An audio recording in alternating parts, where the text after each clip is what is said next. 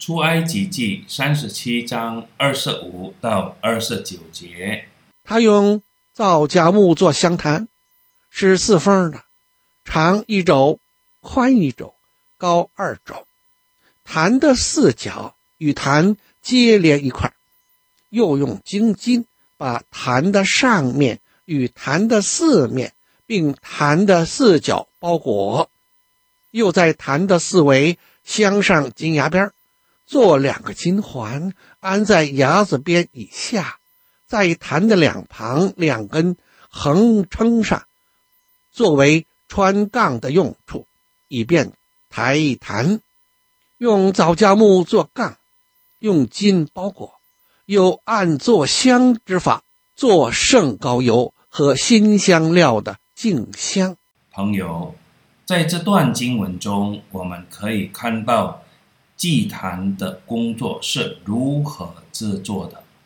材料是木材和黄金的独特融合。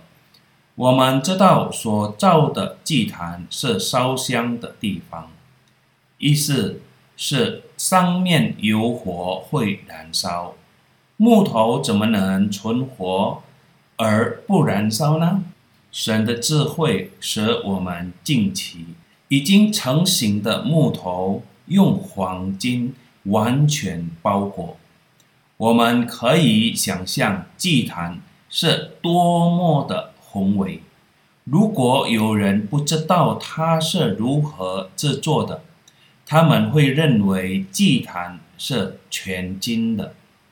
试想一下，如果整个祭坛都是金子做的，首先需要多少的金子？第二，祭坛有多重？抬祭坛需要多少人？尤其是还在路上。会不会很累？朋友，神的智慧真的非常美和伟大。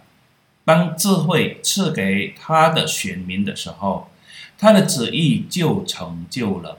让我们不要靠自己的力量和智慧，让我们能够把我们所有的一切都放在神的脚下，因为。这样一切都会有价值和有意义。阿门。